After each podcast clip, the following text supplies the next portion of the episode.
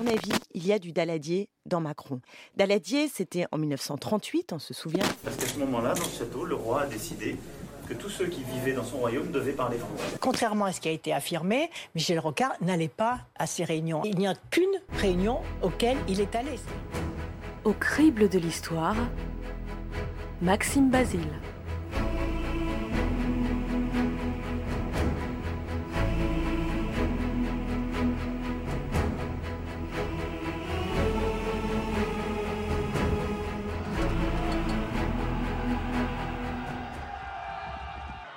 Les deux camps sont rangés au pied de nos murailles. Mais Rome ignore encore comment on perd des batailles. Loin de trembler pour elle, il lui faut applaudir puisqu'elle va combattre. Elle va s'agrandir. Mais ce 24 août 410, Rome est loin, très loin de cette invincibilité si évidente dans l'Horace de Corneille.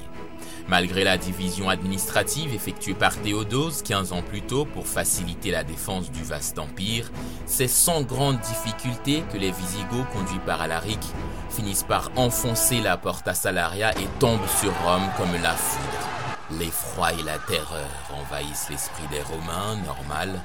Voilà huit siècles que leur ville n'a pas subi une telle injure si l'on compte le sac de moins 390.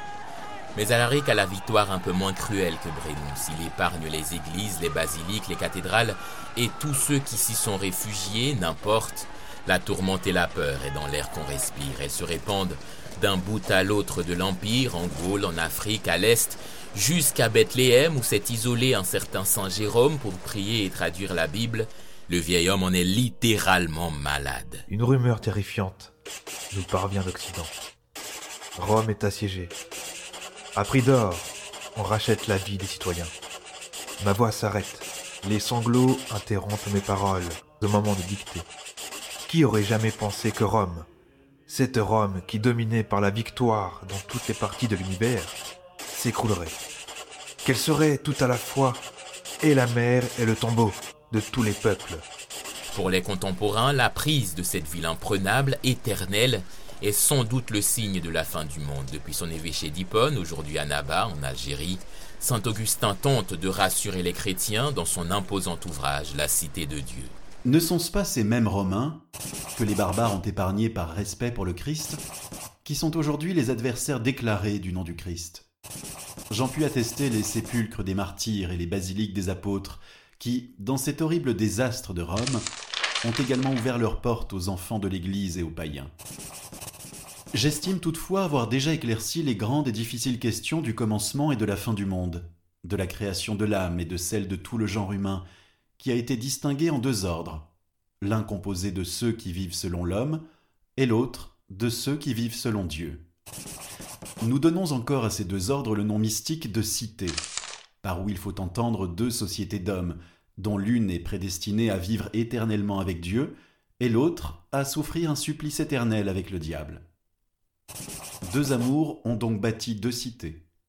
L'amour de soi-même jusqu'au mépris de Dieu, celle de la terre, et l'amour de Dieu jusqu'au mépris de soi-même, celle du ciel. Et dans la Grèce antique, la fin de cette cité terrestre, donc du monde, viendra cohabiter avec l'idée plus ancienne d'un monde qui se décompose et se recompose à l'infini, car dénaturé par les mauvais comportements des humains, c'est le fameux temps cyclique, L'éternel retour, c'est donc dans cette chaîne de réactions que surgit le débat incontournable aujourd'hui sur le nouveau monde qui nous attend tous à la sortie du Covid-19, chanté sur tous les tons, décliné à tous les cas, il arrive, le monde d'après. Je suis sorti de ma bulle, j'ai pris le temps de regarder le monde et d'observer la lune.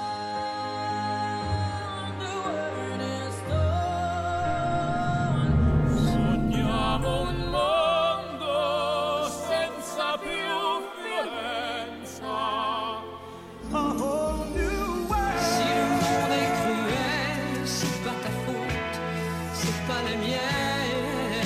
Hey, dans ce monde-là, we are the children. Tout un monde à faire bouger. Le monde a changé, les hommes à secoué. Chers téléspectateurs, la crise sanitaire que nous traversons a bouleversé notre quotidien. Et nous nous posons tous la même question. Cette crise sanitaire va-t-elle apporter des changements dans notre nouvelle vie? Parce que vos avis, vos témoignages et vos idées comptent, TF1 et LCI s'associent pour vous donner la parole. Sur le site notre-nouvelle-vie.com, nous vous invitons à imaginer et à débattre sur ce que sera le monde et notre pays après le coronavirus. Alors on se donne rendez-vous sur le site.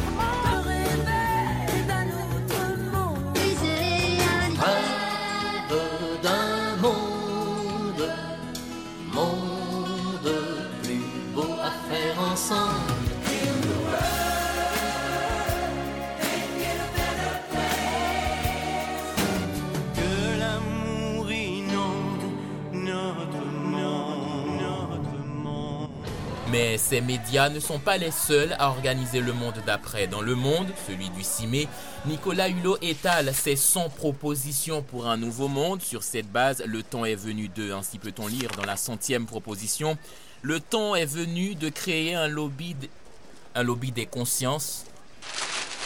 Dans le Parisien, pas moins de 200 personnalités, dont Madonna, Angel et Robert De Niro, disent non à un retour à la normale après la crise. Sur France Inter, où Michel Houellebecq venait d'exprimer son pessimisme vis-à-vis de ce monde qu'on promet meilleur, Ce sera le même, en un peu pire. Fabrice Lucchini tente de faire la part des choses. Il y a deux natures dans les. Il y a les hommes de gauche qui croient que ça va être merveilleux, les êtres humains sont sublimes. Puis il y a les gens qui sont conservateurs qui pensent que la nature humaine est très inconfortable, assez mesquine, profondément égoïste et, et qu'elle est sauvée par une seule chose, l'art. Je pense qu'il n'a pas tort, Houellebecq, mais quelqu'un dirait le contraire qu'il aurait raison aussi. Et si ça se trouve, à la marge, des gens vont peut-être s'éclater différemment, je ne sais pas du tout. En tout cas, nous avons l'art pour ne pas mourir de la vérité. C'était une phrase de Nietzsche. Je peux vous dire en gros, ça va pas être marrant. Cette lecture de messieurs Houellebecq et Lucchini va à l'encontre de la grande majorité, certaine que ce nouveau monde ne peut être que meilleur. C'était déjà le cas dans la Grèce antique, où le monde suit un trajet circulaire qui le mène de la pureté à la décomposition une fois le tour accompli.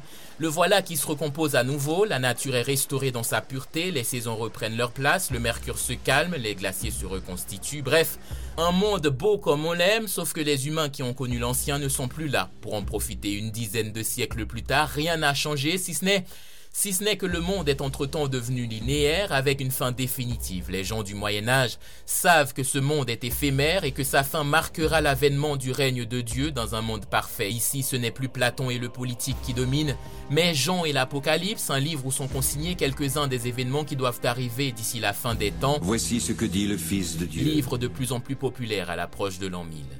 Quand les mille ans seront accomplis, Satan sera relâché de sa prison. Il en sortira pour séduire les nations qui sont aux quatre coins de la terre, Gog et Magog, afin de les rassembler pour la guerre. Leur nombre est comme le sable de la mer. Ils montèrent sur la surface de la terre et investirent le camp des saints et la ville bien-aimée. Mais un feu descendit du ciel et les dévora. Le diable, qui les séduisait, fut jeté dans les temps de feu et de soufre, là où sont la bête et le faux prophète, et ils y seront tourmentés jour et nuit au siècle des siècles. Quelques princes de l'Église, dont Saint Augustin, ont beau prévenir que ces mille ans étaient une indication allégorique, l'Occident n'en sera pas moins troublé à l'approche de l'échéance. Dans cette Europe où la féodalité construit sa pyramide à grands coups de guerre privée, de razzias, de chevauchés mortels, les chrétiens se ruent dans les églises pour essayer de sauver leur âme avant qu'il soit trop tard. Des provinces entières sont baptisées. En Aquitaine, le concile de Charroux lance le mouvement de la paix de Dieu qui va continuer à se structurer tout au long du Xe siècle, comme le rappelle Claude Gauvard. On jure de ne pas attaquer le clerc, de ne pas piller le paysan, de ne pas brûler les maisons. Il est interdit de se battre du jeudi au dimanche par respect pour la passion du Christ, tout comme certains jours de fête comme Noël ou Pâques, ceux qui ne respectent pas ces règles s'exposent à être excommuniés.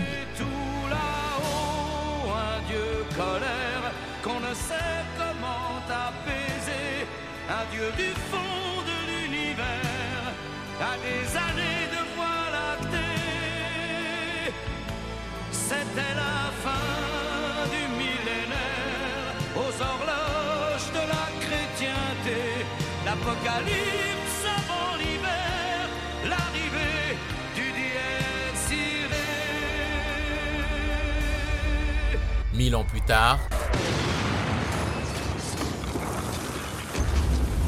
la paix de Dieu n'existe plus et dans les tranchées de la Première Guerre ou les camps d'extermination de la Seconde, croyants et athées croient vivre et au fond ils l'espèrent, la fin du monde.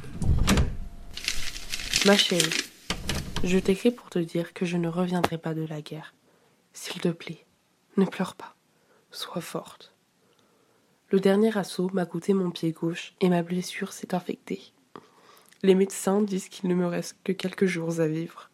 Quand cette lettre te parviendra, je serai peut-être déjà mort. Je vais te raconter comment j'ai été blessé. Il y a trois jours, nos généraux nous ont ordonné d'attaquer. Ce fut une boucherie absolument inutile. Au début, nous étions vingt mille. Après avoir passé les barbelés, nous n'étions plus que quinze mille environ. C'est à ce moment-là que je fus touché. Un obus tomba pas très loin de moi et un morceau m'arracha le pied gauche.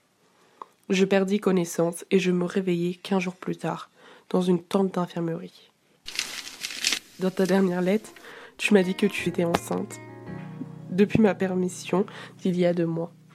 Quand notre enfant naîtra, tu lui diras que son père est mort en héros pour la France.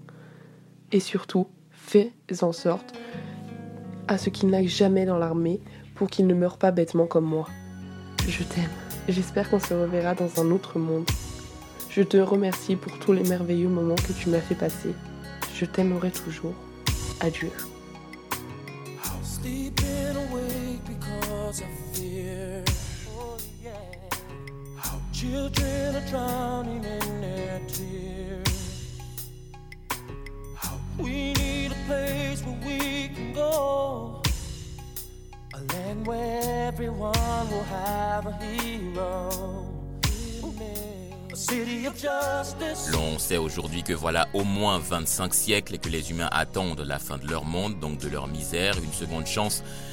l'occasion de repartir à zéro, les leçons de leurs erreurs en tête. Pour certains, ça passera exclusivement par l'humanité, qu'une épidémie viendra transformer du tout au tout et qui dès lors se mettra à pousser l'univers dans le bon sens. Pour d'autres, ce nouveau monde ne peut être livré que par Dieu, le tout est alors de se rendre digne afin de pouvoir y entrer. Quoi qu'il en soit, historiens et sociologues constatent que ces deux catégories s'accordent à la perfection sur les principales caractéristiques de ce monde à venir qui sont l'amour, la fraternité, la paix et la justice sous toutes ses formes.